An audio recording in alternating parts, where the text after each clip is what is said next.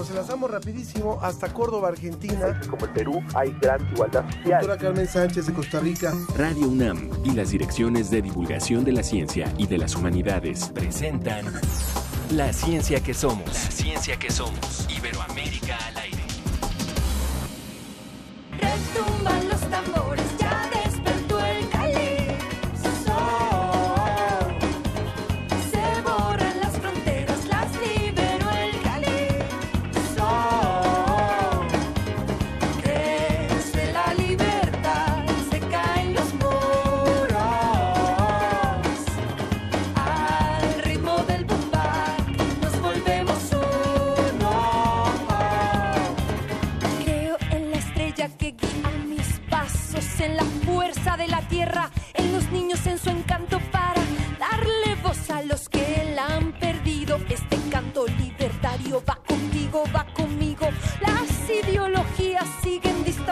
Arrancamos ya la ciencia que somos escuchando a la venezolana Laura Guevara, cuya música es una fusión de folk urbano con ritmos afrolatinos y baladas. Esto es lo que le vamos a estar presentando de música hoy y esto es lo que le vamos a presentar en los temas que hemos elegido para la ciencia que somos. Soy Ángel Figueroa y a nombre de todo el equipo les doy la bienvenida.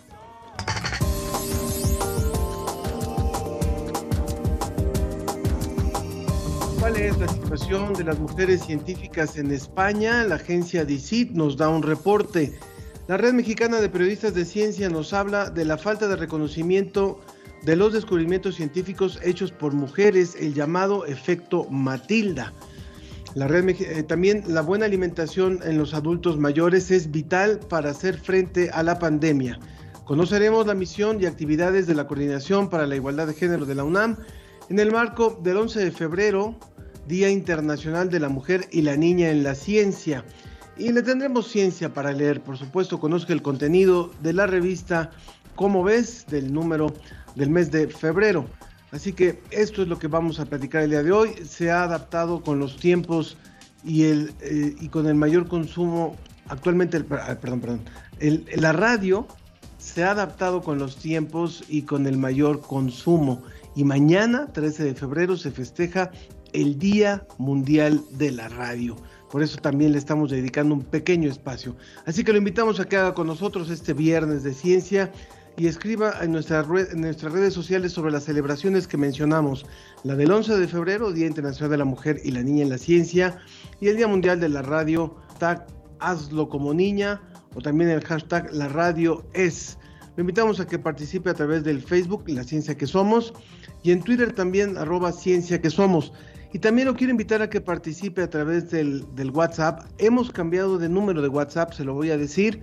Ahora es el 55 54 06 57 62. Repito, 55 54 06 57 62. Y también para todos los adultos mayores que nos estén escuchando, vamos a hablar también, recuerde, de esto, de la alimentación. Y eso es algo, un tema donde también lo invitamos a que participe. Vámonos volando hasta Salamanca. Desde España, El informe de la Agencia Iberoamericana para la Difusión de la Ciencia y la Tecnología, DICIT. con José Pichel.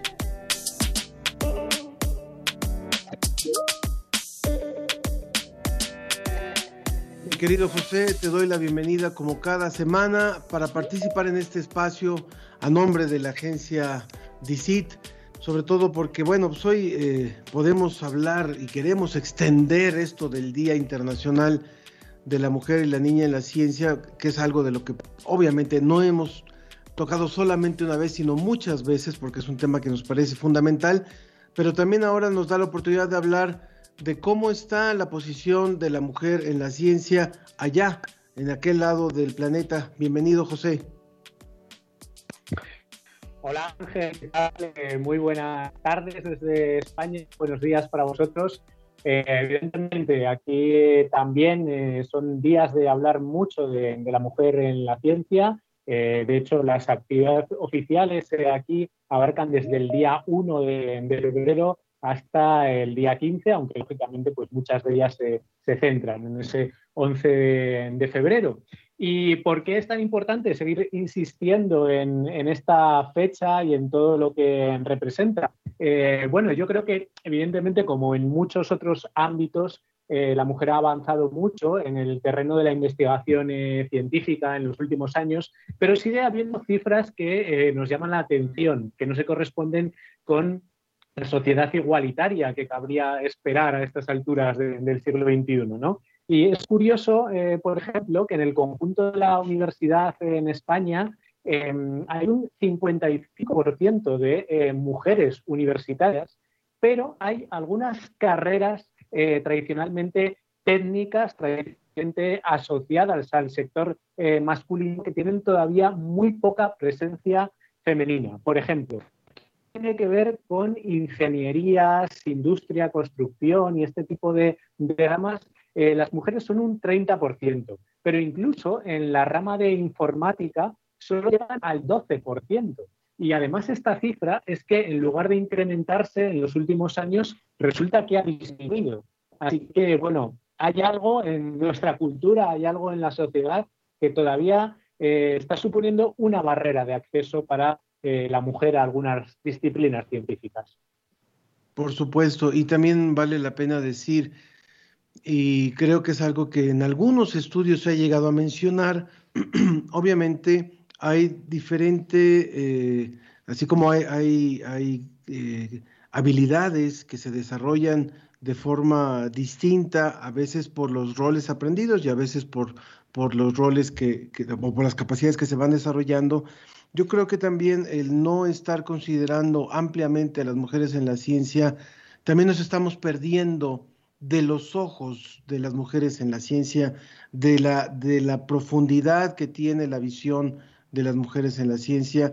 Y creo que esto, esto es algo que, que a la misma ciencia no le conviene. A la misma ciencia está dejando de lado una óptica que es fundamental por supuesto Y probablemente eso tiene que ver eh, también con el hecho de que, aunque hay muchas mujeres eh, científicas, eh, se insiste mucho en la importancia que tiene despertar vocaciones científicas. por eso se habla del Día de la Mujer y la Niña en la ciencia, por esa importancia de, de las vocaciones. Pero a pesar de ello, no faltan mujeres en la ciencia. Lo que sí faltan es mujeres en los puestos directivos, en eh, los puestos altos de la ciencia. ¿no? Y probablemente eh, tiene mucho que ver eh, con, eso, ¿no? Con, lo que nos estamos perdiendo en ese sentido. Ese techo de cristal que a medida que avanza la carrera investigadora hay menor presencia de, la mujer. Y, por ejemplo, un dato curioso que puede estar de, de, la oficial de la celebración aquí en España del 11 de febrero, que es 11defebrero.org, en los premios científicos, solo hay un 17% de ellos que van a parar a manos de, mujeres. Y, eh, por ejemplo, un dato, en este caso no de España, sino internacional, eh, se ha hecho un análisis de eh, los artículos científicos de revistas científicas del ámbito de la astronomía y de un total de 200.000 artículos que se han recuperado, solo un 6% tienen como primera. Estos datos eh, nos dicen que, todavía algo falla, que todavía eh, hay mucho camino por recorrer. José, te voy a pedir si puedes, si quieres apagar tu cámara porque está un poquito débil la señal de, internet para poder eh, escucharte mejor también y poder que nos comentes también acerca de la de las acciones, de las de la campaña, de las campañas que se han hecho allá concretamente en Salamanca en torno a esta celebración. Bueno, este es un año eh, especial en todos los sentidos. Eh, entonces, en los últimos años hemos visto una gran riqueza de actividades de divulgación científica en torno al 11 de febrero y este año, lógicamente, pues la mayor parte de ellas se han tenido que reducir al ámbito online. Eh, aún así ha habido muchísimas charlas, conferencias, actividades con colegios que se han podido desarrollar a través de, Internet también hay muchísimos materiales a disposición de, todo aquel que eh, quiere organizar este tipo de, actividades. Por ejemplo, hay muchos eh, juegos que sirven eh, para conocer a las investigadoras relevantes del, presente y del pasado.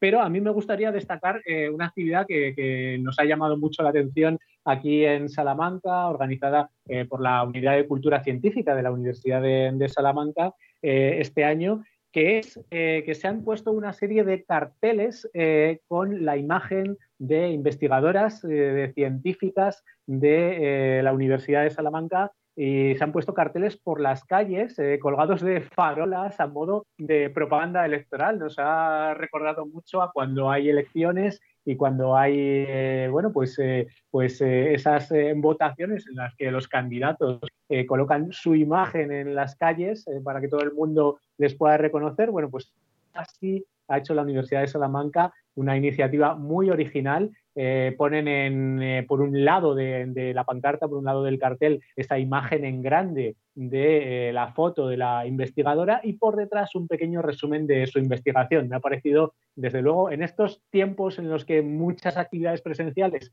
no se han podido sacar a la calle o no se han podido hacer en ningún lugar, pues me ha parecido, desde luego, una actividad preciosa, una actividad eh, que da a conocer a todo el mundo, porque esto desde luego está en la calle, es para todo, todo el público, eh, cuáles son eh, nuestras investigadoras hoy en día más relevantes en la Universidad de Salamanca.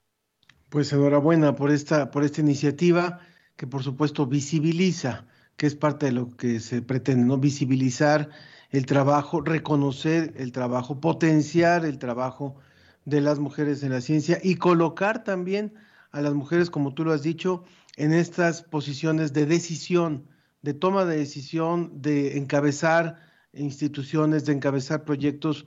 Excelente, excelente iniciativa. José, algo que no te haya preguntado y que falte por, por comentar.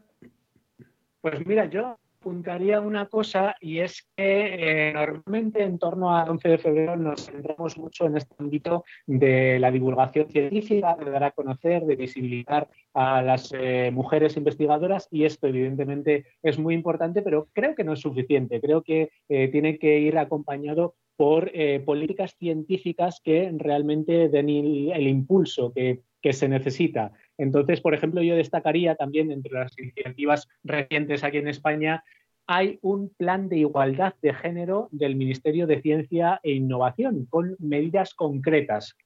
Por ejemplo, para no penalizar eh, el hecho de, ser madre en la evaluación de una carrera científica. Muchas veces nos encontramos con que eh, a la hora de hacer evaluaciones para ciertos eh, puestos o para alcanzar ciertos méritos académicos son muy importantes las publicaciones que se han realizado en los últimos años y, claro, muchas veces en la carrera de muchas investigadoras se interpone la maternidad, como no puede ser de otro modo en ciertas edades, y eso hasta ahora no de una forma directa, pero sí de una forma indirecta estaba penalizado, ¿no? Bueno, pues para evitar ese tipo de, cosas también se pueden hacer políticas y creo que ese mensaje eh, también es muy importante. Muy bien. José Pichel de la agencia DICIT, muchísimas gracias por esta colaboración como siempre. Saludos hasta Salamanca y que sigamos sacando ya un poquito la cabeza del fondo de la tierra esperemos que, todo vaya mejorando poco a poco. Un saludo, Ángel, hasta, hasta el próximo viernes. Un abrazo, un abrazo, José. Un abrazo. Porque la cobertura de COVID-19 requiere ciencia.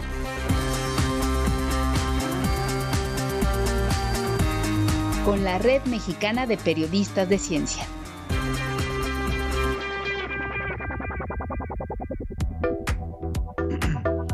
Mucho gusto justamente ligando, ligando esta temática que veníamos hablando con José Pichel.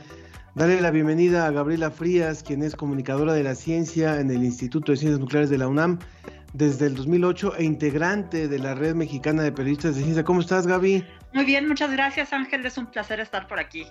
No, me da mucho gusto saludarte y verte también a través de, de las cámaras, a quienes nos ven a través de Facebook Live.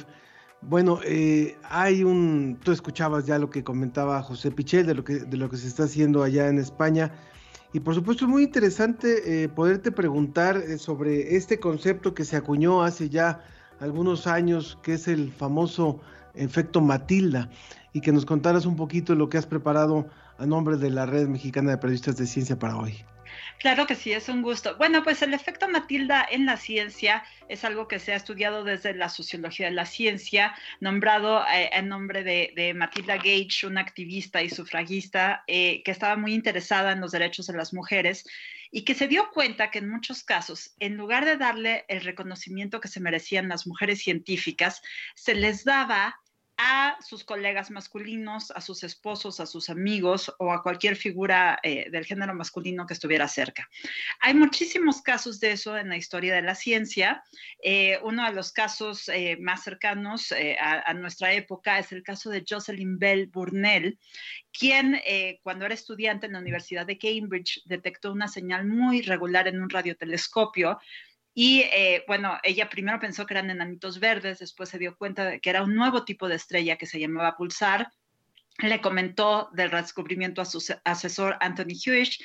Él no le creyó en un principio, después eso fue un boom mediático y le dieron el premio Nobel al asesor, no a ella. Como esta historia hay muchísimas en la historia de la ciencia. Eh, tenemos a Rosalind Franklin también, quien tomó la primera fotografía del ADN con una técnica cristalográfica fantástica. Eh, tomó esta fotografía, un colega se la llevó del laboratorio sin eh, darle crédito, después se la dieron. A, esa fotografía llegó a manos de Watson y Crick y ellos a partir de ella crearon el primer modelo tridimensional de la molécula de ADN y ellos obtuvieron el premio Nobel por este descubrimiento sin darle crédito a Rosalind Franklin. De hecho, ella ya había muerto para ese momento. Y otro caso más que a mí me impacta muchísimo es la historia de Ada Byron. Ada Byron fue básicamente la madre de la computación moderna. Ada, eh, junto con su amigo Charles Babbage, estuvo trabajando en la idea de construir lo que le llamaban una máquina diferencial o máquina analítica, que era básicamente en la época victoriana un gran aparato para hacer cálculos complicados. Pero Ada eh, propuso que se usaran tarjetas perforadas para alimentar la información a la máquina y eh, ella también eh, escribió el primer algoritmo de cómputo de la historia y propuso que las computadoras no solamente, o las máquinas diferenciales en ese momento, no solamente deberían servir para hacer cálculos complicados, sino también para hacer música, para hacer pintura, para investigar el universo en su conjunto. Ada Byron fue la primera computóloga de la historia, muchas de sus ideas se retomaron después, de hecho hay un lenguaje de programación que se llamó Ada en su nombre, la primera computadora ENIAC se alimentaba con tarjetas perforadas, y muchos no sabemos quién fue Ada Byron. Podría seguirme todo el día con casos y más casos. Eh, yo he estado durante ya varios años, de hecho desde mi tesis de maestría hace varios años, he estado recopilando estas historias. Ahora estoy terminando un libro al respecto que publicará la editorial Turner, espero que este año. Este, yo soy la que me he tardado y me he tardado porque sigo encontrando casos que quiero narrar. Entonces, pues es un, una cosa muy interesante. Gabriela Frías, doctora, ¿cómo, ¿cómo romper esta inercia? O sea, ¿cuál es la forma que desde el estudio de todos estos casos eh, sugieres para ir revirtiendo esta tendencia que se ha dado históricamente con, con el llamado efecto Matilda? Bueno, creo que hay varias cosas que hacer. Una de ellas es visibilizarlo, visibilizar las historias de las grandes mujeres científicas del pasado y del presente, porque ahora hay grandes, grandes científicas y eh, presentárselas a las niñas y a las jóvenes para que tengan roles positivos de científicas a quienes seguir. Y por otro lado, yo creo que hay que transformar muchas eh, políticas públicas y también eh, muchas inercias sociales y culturales que hemos tenido, porque las mujeres eh, somos, digo somos porque todas tenemos la capacidad de ser científicas, de ser científicas brillantes, pero por cuestiones culturales, sociales, económicas, etcétera, muchas no logran eh, serlo. Y no digo ni siquiera profesionalmente, todas las niñas desde pequeñas, yo tengo una hija de cuatro años, tienen curiosidad por el mundo, les encanta investigar eh, los insectos, ver las estrellas en la noche. Entonces, bueno, esa es una, una de las cosas. Y bueno, desde luego, yo he estado hablando mucho de que creo que deberíamos poner estas historias en los libros de texto nosotras crecimos, mi generación por lo menos, creció leyendo la ciencia eh, pensando que fueron Newton, Newton y Galileo y Einstein, pero nunca había grandes mujeres, o sea, más allá de Marie Curie y Florence Nightingale, no se escuchaban otros nombres de mujeres científicas y hay muchísimas mujeres importantes. Podríamos implementar una sección de cápsulas en este programa con, con el reconocimiento a mujeres científicas, tanto del área de las ciencias llamadas exactas, a las ciencias naturales y también, por supuesto, de las ciencias sociales, e ir incorporando semana a semana o por lo menos cada 15 días este, este recordatorio de que, de que son de que están presentes y de que son muy importantes. Yo creo que sería una iniciativa fabulosa, porque además en México hay muchas mujeres que, que, no, científicas que no conocemos.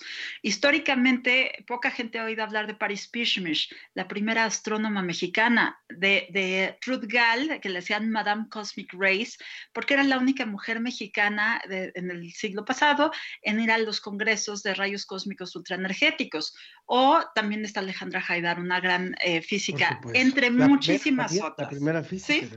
bueno, pues hagamos algo así, ¿no? me encantaría, encantada, porque es un tema que me apasiona y que además creo que puede ser muy interesante para, para el público. Gabriela Frías, muchísimas gracias por esta colaboración a nombre de la Red Mexicana de Periodistas de Ciencia. Un abrazo y estamos en contacto. Un abrazo. Muchas gracias. Hasta luego, Ángel. La ciencia que somos, la ciencia que somos. Entrevista.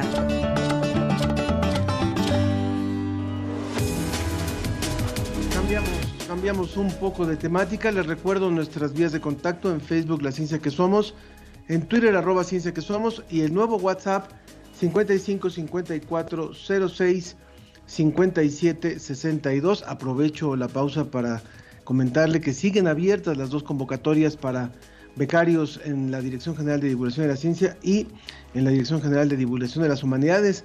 A todos los chicos que están en licenciatura, que están eh, más allá de la mitad de la carrera, echen un ojo a estas convocatorias, están muy interesantes. Una la pueden consultar en la página de la dirección de la DGDC y otra en la coordinación de humanidades. Bueno, pues le habíamos prometido al inicio de este programa hablar de la alimentación eh, de los adultos mayores, así que le pido a mis hermanos que estén atentos, ¿verdad? De los adultos mayores para escuchar lo que vamos a hablar hoy y por supuesto al, al, público que está hoy con nosotros nos acompaña la doctora Margarita Más, ella es del Centro de Investigaciones Interdisciplinarias en Ciencias y Humanidades de la UNAM, el CEICH, forma parte del programa de investigación Cibercultura y Desarrollo de Comunidades del, de Conocimiento. Muchas gracias por estar aquí con nosotros, doctora, ¿cómo está? ¿Qué tal Ángel? ¿Cómo estás? Mucho gusto. Mucho gusto también. Pues hemos querido abordar esta temática que nos parece fundamental. Ya se ha hablado de cómo tratar de fortalecer el sistema inmune, de tratar de tomar ciertas prevenciones para, para el tema de esta pandemia en la que estamos, pero no habíamos hablado en específico de la alimentación de los adultos mayores. Entonces nos gustaría saber qué es lo que están investigando ustedes en el CEICH y cuáles son las, las líneas y las propuestas que tienen. Ok, gracias Ángel. Pues mira, en realidad el, el CEICH es una instancia muy importante, es un centro de investigación dentro de la universidad y como centro de investigación tenemos presencia en un seminario permanente que se dedica particularmente a trabajar con la problemática compleja de los adultos mayores. Es el Seminario Universitario Interdisciplinario en Envejecimiento y Vejez, el SUIEV, en el que participan, pues somos más de 50 investigadores de todas las áreas del conocimiento, porque en realidad entrando al tema de, la pandemia y particularmente, bueno, del COVID, eh, estamos hablando de una problemática muy compleja, ¿no? De hecho, digo, podemos decir, dicho por la FAO, por la UNICEF, por la Organización Mundial de la Salud, el, em, estado de seguridad alimentaria eh, y de la nutrición antes de la pandemia ya era, ya era un problema eh, público, un problema global, un problema muy complejo, ¿no? Y en ese, en ese sentido, la pandemia llega a irrumpir y a, irritar, digamos, una problemática en sí misma ya, ya presente, ¿no? Y en ese sentido, las personas adultas mayores dentro de la población mundial y particularmente y específicamente en México, pues es una población muy vulnerable en muchos sentidos.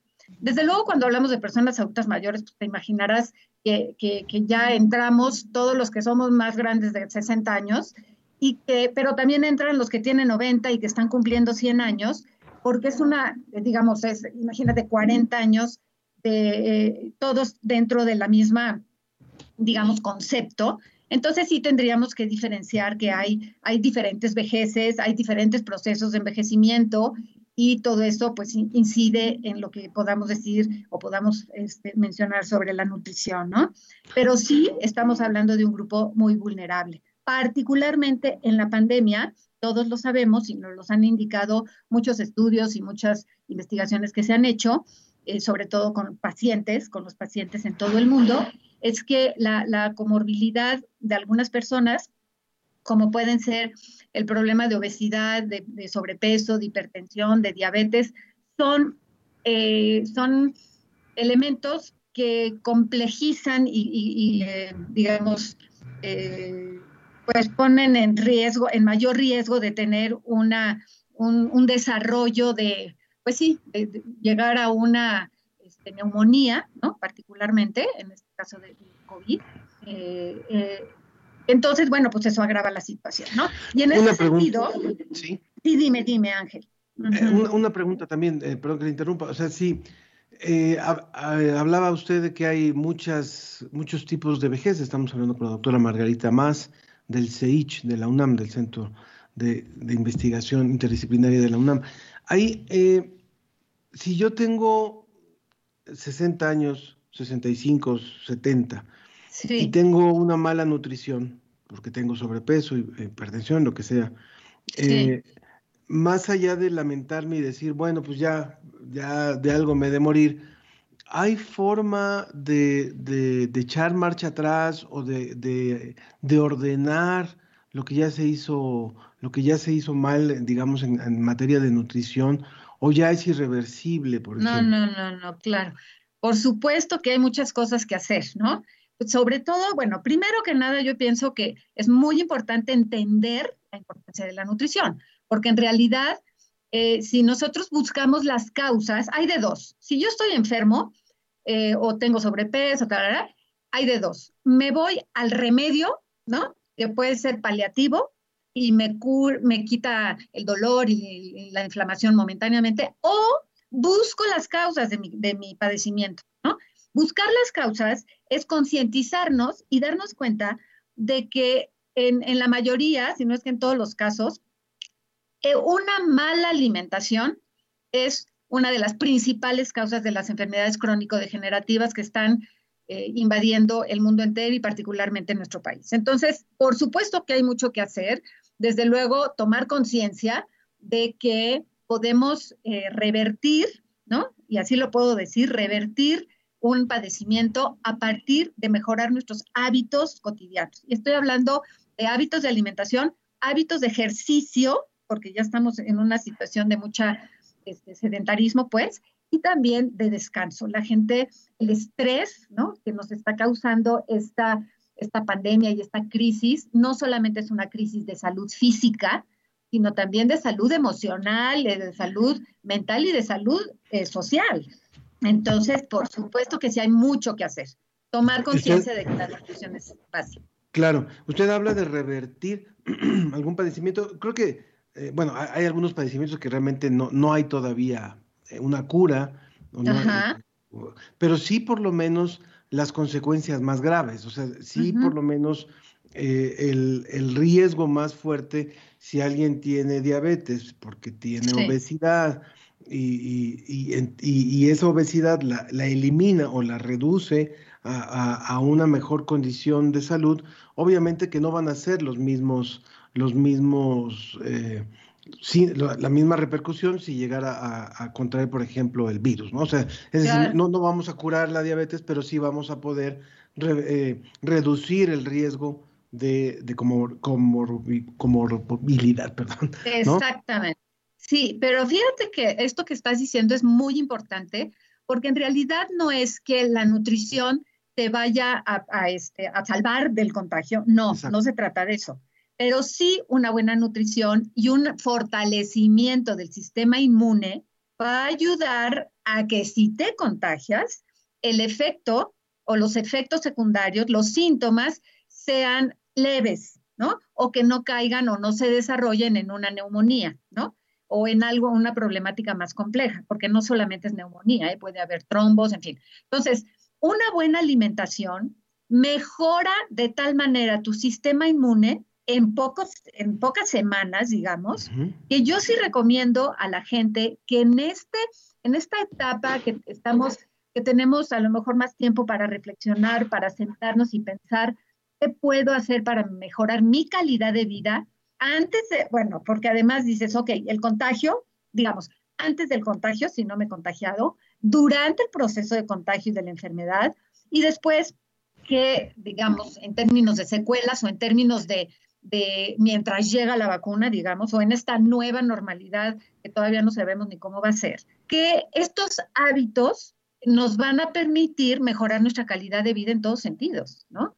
Claro. Y, no solamente para, el, para, para, atacar el virus o para enfrentar el virus, sino también todas las enfermedades crónico-degenerativas que son los, los primeros este, eh, causas de, de mortalidad en México. Es impresionante. Estamos hablando con la doctora Margarita Más del Centro de Investigaciones Interdisciplinarias en Ciencias y Humanidades de la UNAM, el CEICH. Y ella, bueno, su, su, tema de investigación actual es el mejoramiento de la calidad de vida en adultos mayores a través de la alimentación. Se nos va acabando ya finalmente la, el tiempo, pero sí, sí nos gustaría ir cerrando esta, esta conversación. Eh, ¿Qué le diría a los adultos mayores que hoy nos están escuchando? Eh, sabiendo que hay público de todo tipo, ¿verdad? Público que a lo mejor puede quedarse en su casa y puede prepararse una alimentación balanceada, pero hay otros que no se pueden quedar, que tienen que seguir saliendo a trabajar y, demás. ¿Cuál sería la gran recomendación para esos adultos mayores, para ir cerrando? Bueno, la gran recomendación sería eh, fijarnos el reto o el desafío de mejorar, porque mucha gente sí lo hace, pero hay que, hay que tenerlo bien presente, mejorar esos hábitos de, alimentación, hábitos de ejercicio y hábitos de descanso, ¿no? Y dentro de hábitos de alimentación, pues hay muchas cosas que se pueden decir, desde eliminar todos los, los, eh, alimentos procesados, las azúcar, azúcar refinada, harinas refinadas que no tienen ningún nutriente y que son, son alimentos que inflaman y todas las enfermedades empiezan con un proceso que el sistema inmunológico realiza como, como pues sí, porque su función, es la inflamación. Ya las enfermedades crónico-degenerativas están basadas en una inflamación crónica. Entonces, eh, digamos, cambiar estos hábitos de alimentación es muy importante. Les digo, con esta con una dieta mucho más natural. México tiene una riqueza de frutas y de verduras impresionante. Tenemos más de 60 variedades de maíz. No, no hablo del maíz transgénico, que es lo que está matando a nuestro país, pero bueno, sea como sea, tenemos que recurrir a ir al mercado. En vez, de, en vez de ir al supermercado, ir al mercado a surtirnos de productos naturales, si es posible orgánicos, para que no, estén, no tengan toxinas ni, ni, y en ese sentido, ir mejorando nuestra manera de, comer, de dormir y de hacer ejercicio, ¿no? Todo es incluir cereales integrales, en fin, puedo hablar de mil cosas. Yo les recomiendo que entren a nuestra página del CI, eh, en, el canal de YouTube, en nuestro canal, y ahí tenemos, estamos subiendo pláticas y cursos que estamos dando de nutrición, particularmente en esta etapa de la pandemia. ¿no? Doctora Margarita Más, muchísimas gracias por esta, por esta conversación y gracias por toda la orientación que nos da. Que esté muy bien, con muy bien. Muchísimo gusto y cuídense todos. Cuídense mucho también, por favor. Hasta luego. Nuevo mundo, nueva radio, evolución, innovación, conexión.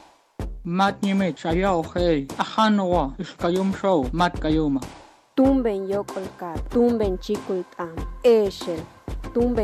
Esto que estamos escuchando es un promocional sobre esta celebración del Día Mundial de la Radio. Esto es con lenguas indígenas de México. Vamos a escuchar un poquito más.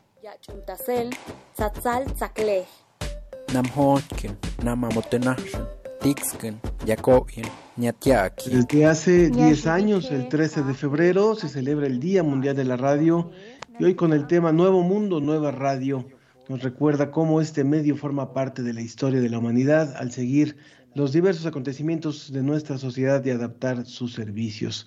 A medida que el mundo cambia, también lo hace la radio. Bueno, pues gracias, gracias por este, por este, esta, este recordatorio de lo que somos como medio, como medio de comunicación. Y bueno, lo invitamos por supuesto a que participe en Facebook La Ciencia que Somos, en, en Twitter arroba Ciencia que Somos y también a través del WhatsApp. Recuerden, nuevo WhatsApp 55 5406 5762 55 5406 5762 ya nos dijo por ahí en, en, el, en el, Twitter, eh, nos dijo Clara Martínez desde Ciencia UNAM, nos dijo totalmente de acuerdo con la propuesta de Gabriela Frías y también Eduardo Durante, excelente charla en torno a las mujeres en la ciencia y muy de acuerdo con la doctora Margarita. Hay que como hijos y nietos estar al pendiente de la nutrición y cuidado de, nuestras, de nuestros viejos. Vámonos, seguimos con el tema de las niñas en la ciencia. La, ciencia, que, somos. Iberoamérica al aire. Día de las Mujeres y las Niñas en la Ciencia.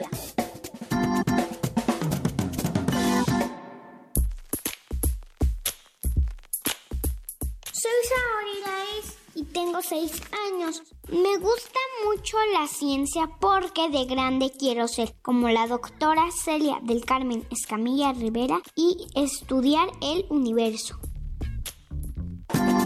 Hazlo como niña. Hazlo como niña. Divulgación de la ciencia UNAM.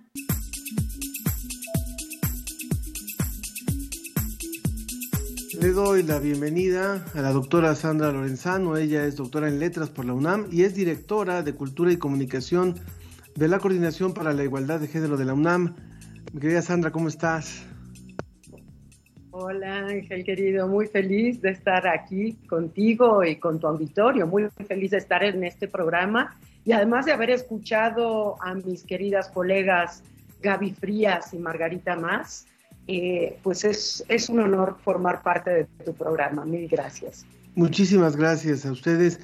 Eh, cuéntanos por favor un poco sobre lo que, lo que está haciendo la UNAM, lo, lo que ha organizado la UNAM para celebrar este 11 de febrero y que no, no, incluso no solamente queda en el tema de la ciencia como, como las ciencias exactas y naturales, sino la ciencia en todo el amplio sentido de la palabra. Claro que sí, Ángel, un gusto. Primero me gustaría eh, recordarles para quienes no la conozcan y contárselo eh, a quienes ya están al tanto de que el 2 de marzo se cumple un año del decreto universitario que creó la Coordinación para la Igualdad de Género. Esta coordinación, que está a cargo de la doctora Tamara Martínez Ruiz y que depende directamente del señor rector Enrique Graue, pues es una coordinación que justamente busca enlazar de forma colaborativa y articular el, trabajo de las diversas dependencias y entidades universitarias en favor de la igualdad sustantiva de género, con el objetivo prevenir la violencia, que ustedes saben que es un tema sobre el que hemos estado trabajando mucho, y en la construcción, para ir hacia la construcción de un nuevo modelo comunitario, una comunidad universitaria más igualitaria, más abierta, más incluyente. Porque queremos una universidad, todas, todos y todes, con un tejido social cohesionado, que sea respetuoso de las diferencias y donde se promuevan la libertad y los derechos de todas las personas por igual. Así hay fechas, Ángel, que eh, nos llaman a tener una presencia mayor como coordinación para la igualdad de género, justamente para, como lo comentaba Gaby Frías, visibilizar algunas brechas de género que todavía laceran la realidad de las mujeres de nuestro país y de nuestra propia universidad. En este caso nos referimos a la conmemoración declarada por Naciones Unidas del Día de las Niñas y las Mujeres en la Ciencia, el 11 de febrero, como ya lo han dicho a lo largo del programa, pero que en el caso de la UNAM extenderemos durante una semana más con una suerte de, ¿cómo llamarla?, de fiesta de la ciencia y las mujeres.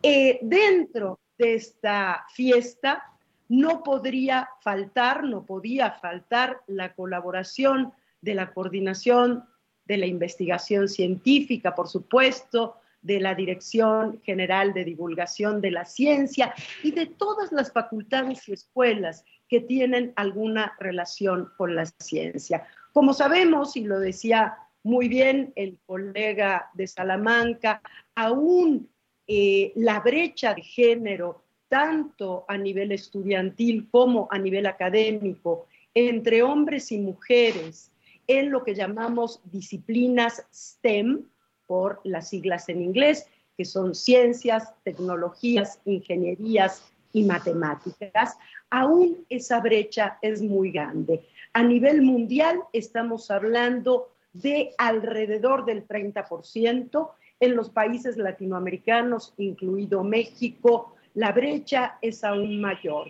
Este famoso techo de cristal que se interpone entre el desarrollo profesional de las mujeres y la posibilidad de acceder a puestos eh, más altos sigue siendo muy fuerte y coarta muchas de estas carreras. En realidad estamos hablando de que en nuestras ingenierías en la UNAM no llegamos ni al 12-13% de estudiantes mujeres. Sin embargo, sin embargo, tenemos muy buenas noticias y por eso también estamos celebrando, porque la lucha por la igualdad de las mujeres es una lucha que hay que celebrar, es una lucha que viene avanzando de manera muy fuerte. Y fíjate que un ejemplo, Ángel, querido auditorio, lo tuvimos ayer con una mesa redonda espectacular, un conversatorio delicioso, cálido, eh, con muchísima energía, de 10 mujeres científicas que en este momento ocupan la dirección de institutos y facultades de nuestra Universidad Nacional. Es la primera vez en la historia de la UNAM que tantas mujeres científicas están en puestos directivos. Esto ya es un paso enorme. ¿Y de qué se trata esta celebración que iniciamos ayer, como les decía, con, esta, con este conversatorio al que pueden acceder a través de nuestro canal de YouTube de Igualdad de Género UNAM?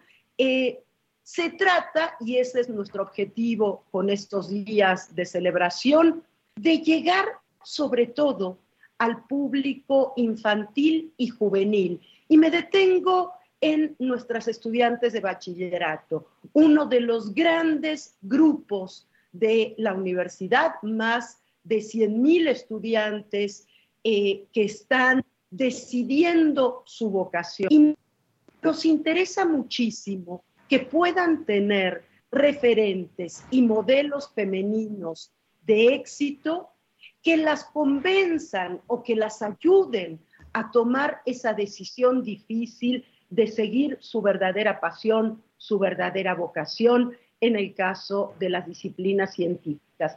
Que no se dejen inhibir, que no se dejen cohibir, que nadie llegue a decirles que como niñas no pueden hacer determinadas cosas. Las niñas, las cosas podemos hacer, estamos en de hacer todo aquello que deseemos hacer. Necesitamos un cambio cultural, educativo, por supuesto, acompañado de políticas públicas, políticas universitarias que las estamos viendo, que acompañen esta transformación. Y fíjate que un poco para contarles qué tenemos hoy. Nos queda un minutito nada más, Sandra, porfa. Lo digo rápidamente. Hoy tenemos dos mesas redondas espectaculares. Primero les quiero decir que pueden ver toda la programación en la página web coordinaciongenero.unam.mx. Ahí está todo, lo podemos poner ahora en el Facebook Live para que lo tengan y eh, para que tu auditorio esté al tanto de toda la programación. Pero hoy a las 12 del día, falta poco más de una hora, estará la rockstar de la divulgación científica, que es la doctora Julieta Fierro. Una profesional de enorme éxito que considera un reto justamente la divulgación de la ciencia para niñas, niños y jóvenes. Y creemos que será una muy buena forma de favorecer las vocaciones científicas. Y a las 5 de la tarde, una mesa maravillosa con cuatro investigadoras de la UNAM que están trabajando sobre la vacuna contra el COVID-19. Ese es nuestro festejo, Ángel, ese es nuestro compromiso, lograr espacios cada vez más amplios y de mayor igualdad para nuestras niñas y mujeres en México. Muchísimas pues, gracias. Te agradezco muchísimo, Sandra Lorenzano, eh, directora de Cultura y Comunicación de la Coordinación para la Igualdad de Género de la UNAM. Vean toda la programación en la página web de la coordinación y por supuesto, enhorabuena por esto que se está haciendo. Eh, independientemente de todo, creo que hay una generación de niñas y de niños, que es muy importante también hacer la conciencia, por supuesto, en los varones, de que, de que algo se está haciendo desde ahora diferente y, a ellos les está llegando un mensaje de, como niños de, algo que no se hacía en otros tiempos. Así que ese, ese es una, un mensaje muy importante. Muchas gracias, Sandra, que estén muy bien. Gracias a ti, Ángel. Abrazos a todos y cuidémonos mucho. Muy buenos días. Cuídate mucho, por favor, Sandra. ¿Cómo ves? Revista ¿Cómo ves? También muchísimo gusto darle la bienvenida en esta emisión de La Ciencia que Somos a Estrella Burgos, quien es la, editora, la directora de Cómo ves eh, desde hace muchos años, por supuesto, y que ahora nos presenta el contenido de lo que Cómo ves ofrece en este mes de febrero. ¿Cómo estás, Estrella? Hola Ángel, muchas gracias. Eh, bien, pues muy bien, aquí desde casita. Eh, no soy un gato por si sale un gato. Hacía ratito que no nos veíamos. Qué bueno verte y verte bien. Y bueno, pues contarle al público qué es lo que, cómo ves, ha preparado en el mes de febrero y dónde pueden encontrar la publicación. Con mucho gusto, Ángel. Eh, bueno, eh, ahora la, portada no se la dedicamos a un tema pandémico, porque ya hemos dedicado muchas, aunque sí en, en otras secciones está, eh, pero la portada es sobre una investigación en la que participó México, es de varios países, eh, participó la UNAM, participó el CIMBESTAD con la doctora Carla Sandoval, y es sobre el contacto en Polinesia. Es un artículo de Sergio de Regules. Eh, y bueno, quizá aquí los, los mayorcitos que nos escuchen o los jóvenes muy curiosos hayan escuchado hablar de la, de la expedición Tiki, de la balsa Tiki, hace muchos años que, pues que fue desde, desde Perú hasta la Polinesia, en un intento eh, de, el explorador que dirigió esto, pues quería probar que en tiempos antiguos eh, los sudamericanos podían haber navegado a las islas polinesias. Eh, y lo demostró, llegó con su balsa, con Tiki, pero no le hicieron mucho caso. Eh, lo tildaron un poco a loco. Eh, y pues ahora resulta que parece que sí tenía razón Ángel, este mm. investigador, porque en un estudio genético que se hizo en varias zonas de Sudamérica, de la parte del Pacífico y en varias islas polinesias, pues sí encontraron, encontraron genes sudamericanos en Polinesia que datan pues la fecha que dan más o menos es del año 1150.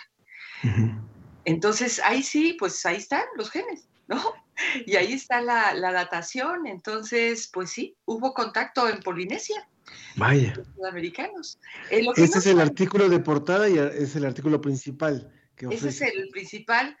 Eh, lo que no saben es que primero los polinesios llegaron a Sudamérica y pues adquirieron algunos genes o fueron sudamericanos que llegaron allá. Ahora no fue desde Perú, sino de Colombia, en eso sí se, se, equivocó el explorador, pero de lo que no hay duda es que hubo contacto.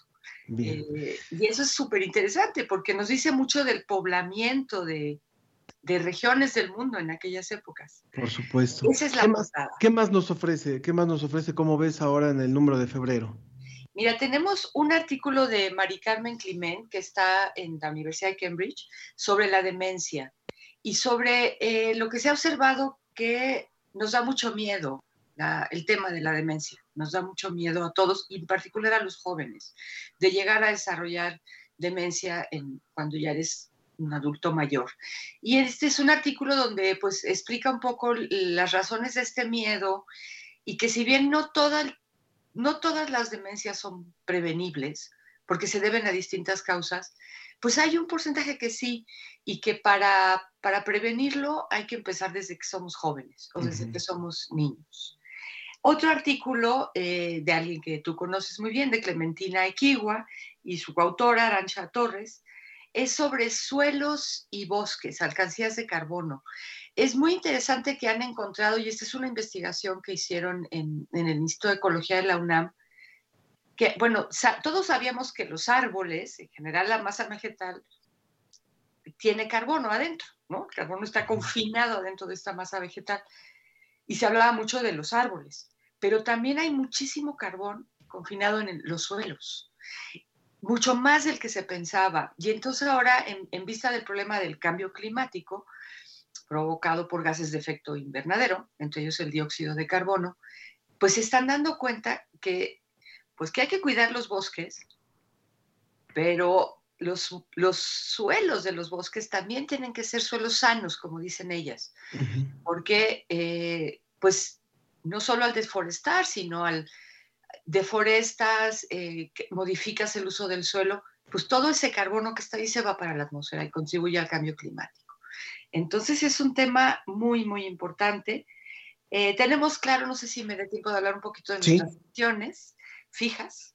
Sí, sí, sí. Eh, no tengo la revista impresa en la mano, porque todavía no me la dan, porque ya ves las dificultades, estas pandémicas, pero estoy viéndolo aquí en, mi, en Pero sigue estando, sigue estando en línea también, ¿verdad? Para eh, sí, del público. está en línea, está en la página web, que es www.comoves.unam.mx, ahí hay parte del contenido, y en, en ahorita les doy el, la, la, otra dirección, que es revista digital Como Ves, ahí desde marzo están gratuitos todos los ejemplares. El de este mes, eh, yo creo que va a estar listo, ya, ya subido como mañana o pasado. el, de, febrero es que nos esperamos un poquito para darle oportunidad a la edición impresa. Pero bueno, tenemos en, por ejemplo, en, la sección, como sabemos, que es nuestra historieta, las pruebas de COVID y cuáles son más confiables, cuáles menos y por qué. Eh, ese le escribí yo el guion. Estoy aprendiendo a escribir guiones de historieta y lo ilustra precioso Beatriz Gutiérrez de Velasco. en El Ojo de Mosca de Martín Bonfil, pues nos pide paciencia y nos explica por qué tenemos que esperar todavía un rato para estar vacunados. Pues hay, mucho, mucho que nos invita a leer hoy, Estrella, a través de cómo ves y de todo el equipo que hace posible esta revista. Muchísimas gracias, Estrella, por, por esta colaboración. Siempre es una, una revista interesante, referente y, que nos gusta mucho que, que, esté ahora también en línea, que, se pueda seguir consultando y que no, que ha sabido este, afrontar los embates de la, de la pandemia, ¿verdad?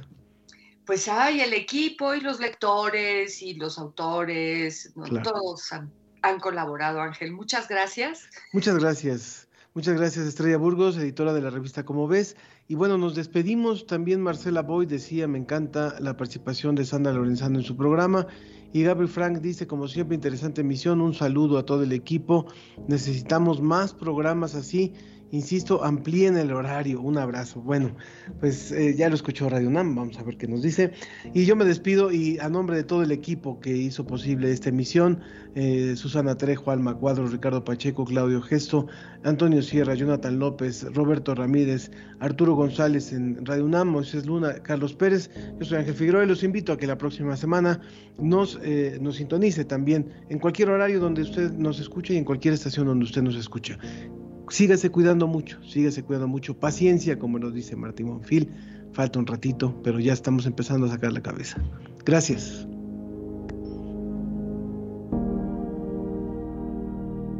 Si tú quieres ser un héroe hoy, quédate en casa.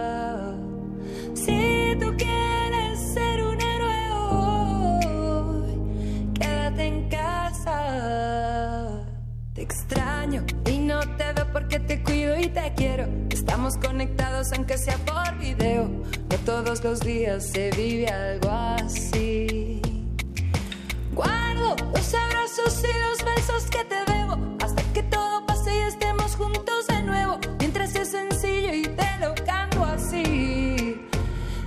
Lávate las manos, quédate en tu casa. Si toses o estornudas en tu brazo que no abraza, hoy no me saludes con manos o con besos. Seamos solidarios, este es el momento. Lávate las manos, quédate en tu casa. Todo será mejor entre más rápido pasa. Ahora no nos vemos, no te pongas triste. Haz una llamada, baila, pinta, canta y salta. Lávate manos, quédate en tu casa. Desinfecta el celular, trabaja desde el hogar. Jamás imaginamos que algo así pasaría. Unamos nuestras voces, esto no es tontería.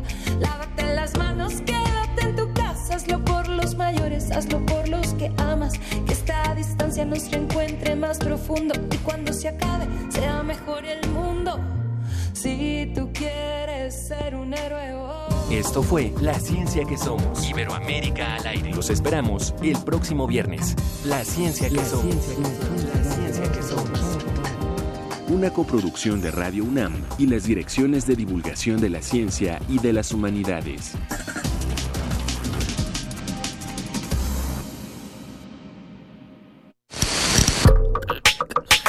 Estamos donde tú estás. Por eso, encuéntranos como Radio UNAM en Spotify